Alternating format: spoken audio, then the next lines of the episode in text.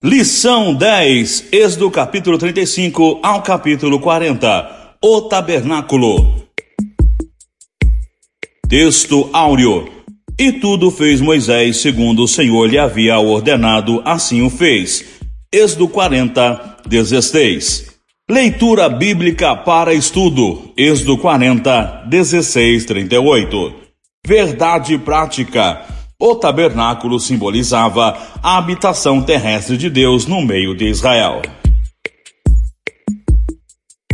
Introdução Sendo Deus um ser pessoal e relacional, sempre esteve nos seus propósitos se relacionar com seres humanos. O tabernáculo era seu endereço durante a peregrinação no deserto. Mais tarde, foi o templo e finalmente em Cristo, ele morou entre nós e um dia nós moraremos com ele.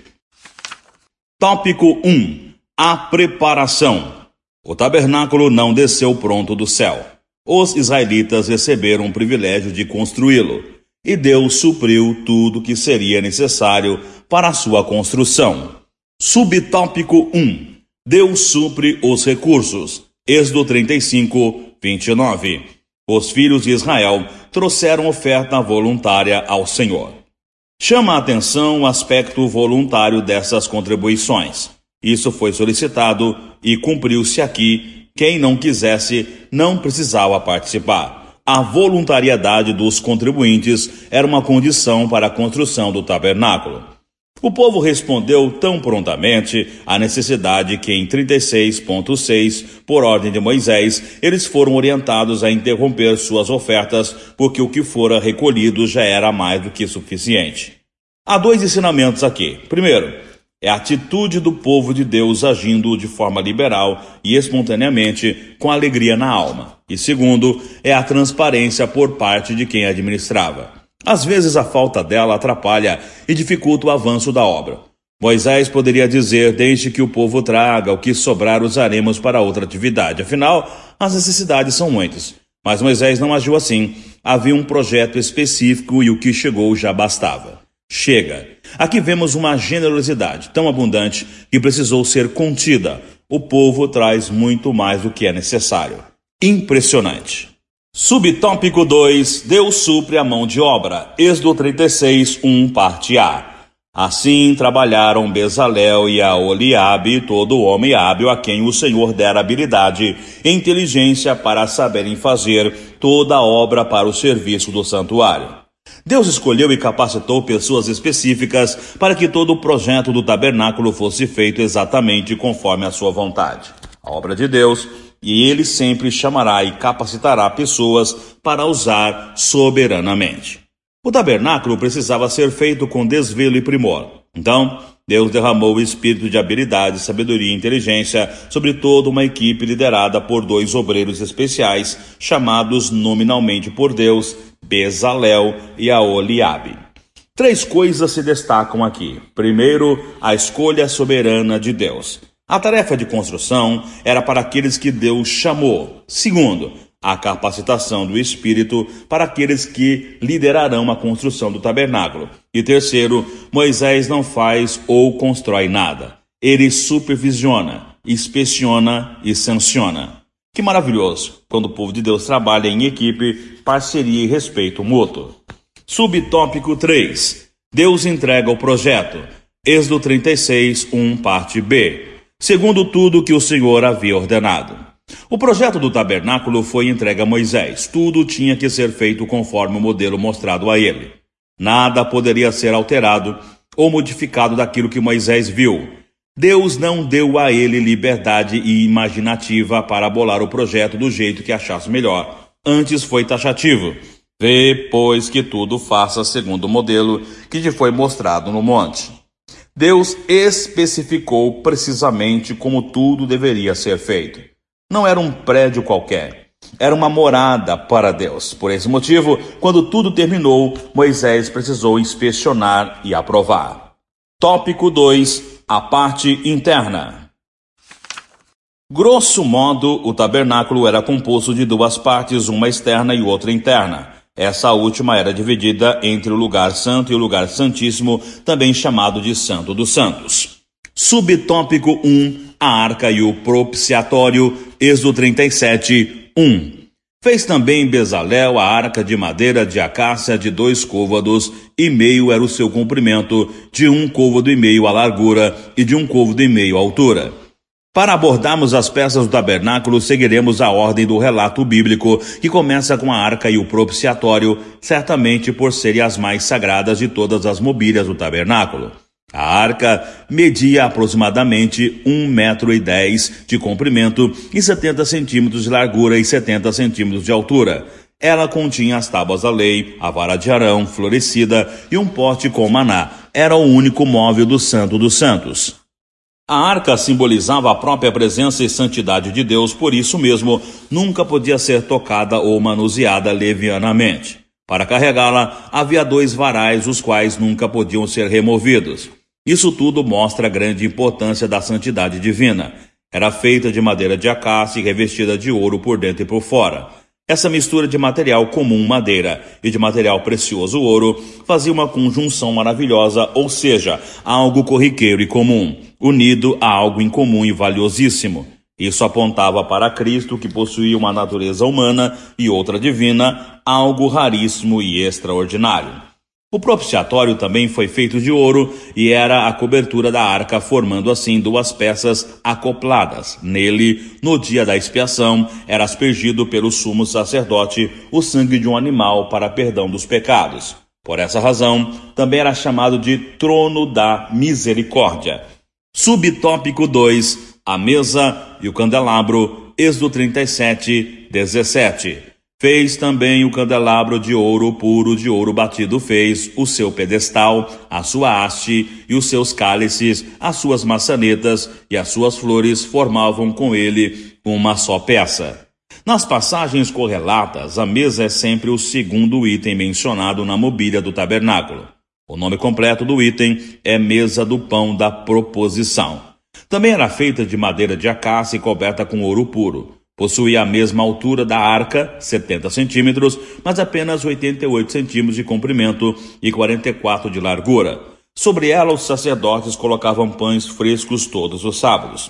O pão, diferente do paganismo, não era para Deus comer. Mostrava que ele supriria o seu povo, por isso eram doze pães. Uma para cada tribo, simbolizando que a provisão divina nunca faltaria ao povo de Israel. Haveria pães para todos. O candelabro, ou menorá em hebraico, é um castiçal com uma coluna no centro da qual saem seis hastes, totalizando sete braços, era de ouro puro e batido. Na extensão de cada braço havia uma cavidade onde era depositado o azeite junto ao pavio. Possuía um peso aproximado de 35 quilos. O castiçal, junto com a mesa, ficava posicionado dentro do lugar santo e era a única peça que iluminava o espaço, pois não havia janelas no tabernáculo.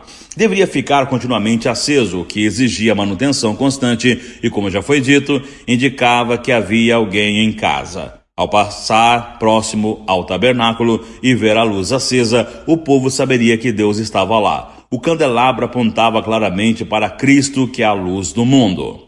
Subtópico 3: O altar do incenso. Êxodo 37, 25. Fez de madeira de acácio o altar do incenso, tinha um côvado de comprimento e um de largura, era quadrado, e dois de altura, os chifres formavam uma só peça com ele.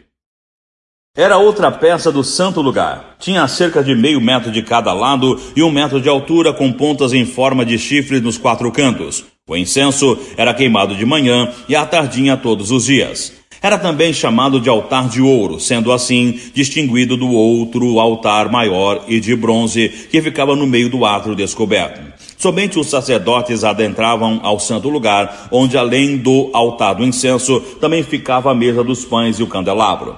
A fumaça do incenso subindo constantemente do altar simbolizava as orações do povo de Deus subindo constantemente diante do Senhor. Tópico 3. A parte externa. O tabernáculo não era um lugar de reunião como espaço físico de uma igreja. Era uma tenda portátil onde cada um de suas peças simbolizava e apontava para algum aspecto de Cristo e sua obra. Subtópico 1: O altar do holocausto e a bacia. Êxodo 38, 1. Fez também o altar do holocausto de madeira de acácia, de cinco côvados era o comprimento, e de cinco a largura era quadrado o altar, e de três côvados a altura.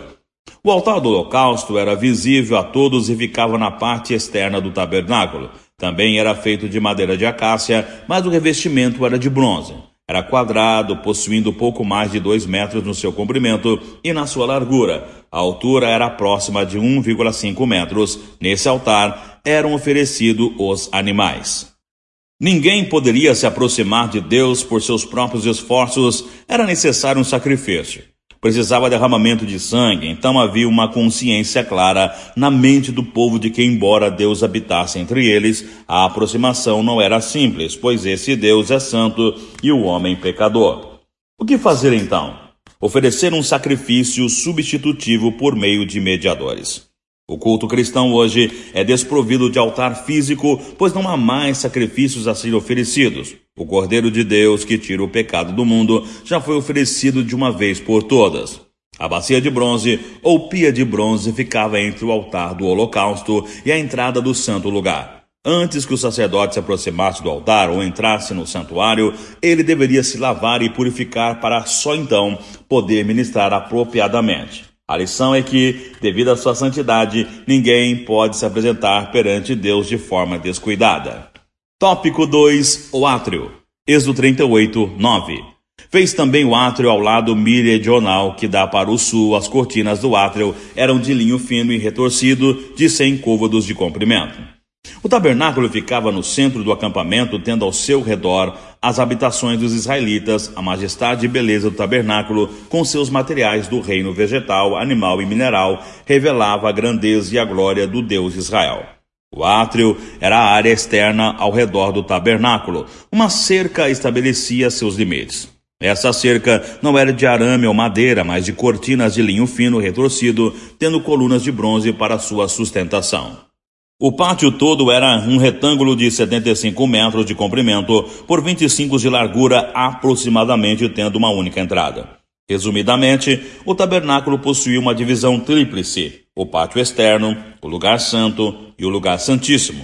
Curioso que o metal predominante na parte externa era o bronze, enquanto na parte interna predominava o ouro, mostrando a excelência e a grandeza da santidade de Deus. Subtópico 3: A consagração.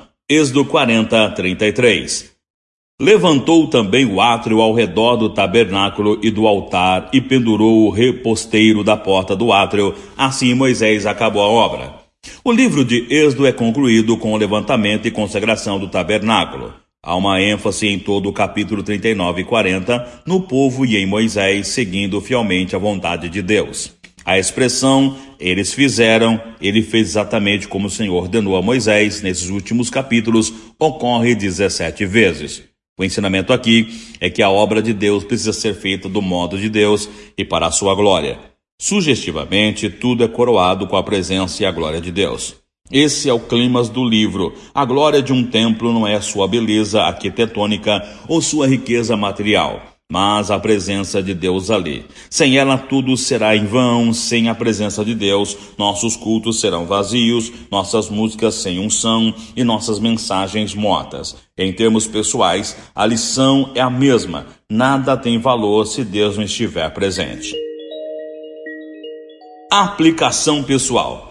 Jesus é o tabernáculo de Deus entre os homens. Nele, literal e historicamente, Deus está conosco e nos convida para desfrutar da sua comunhão e segui-lo.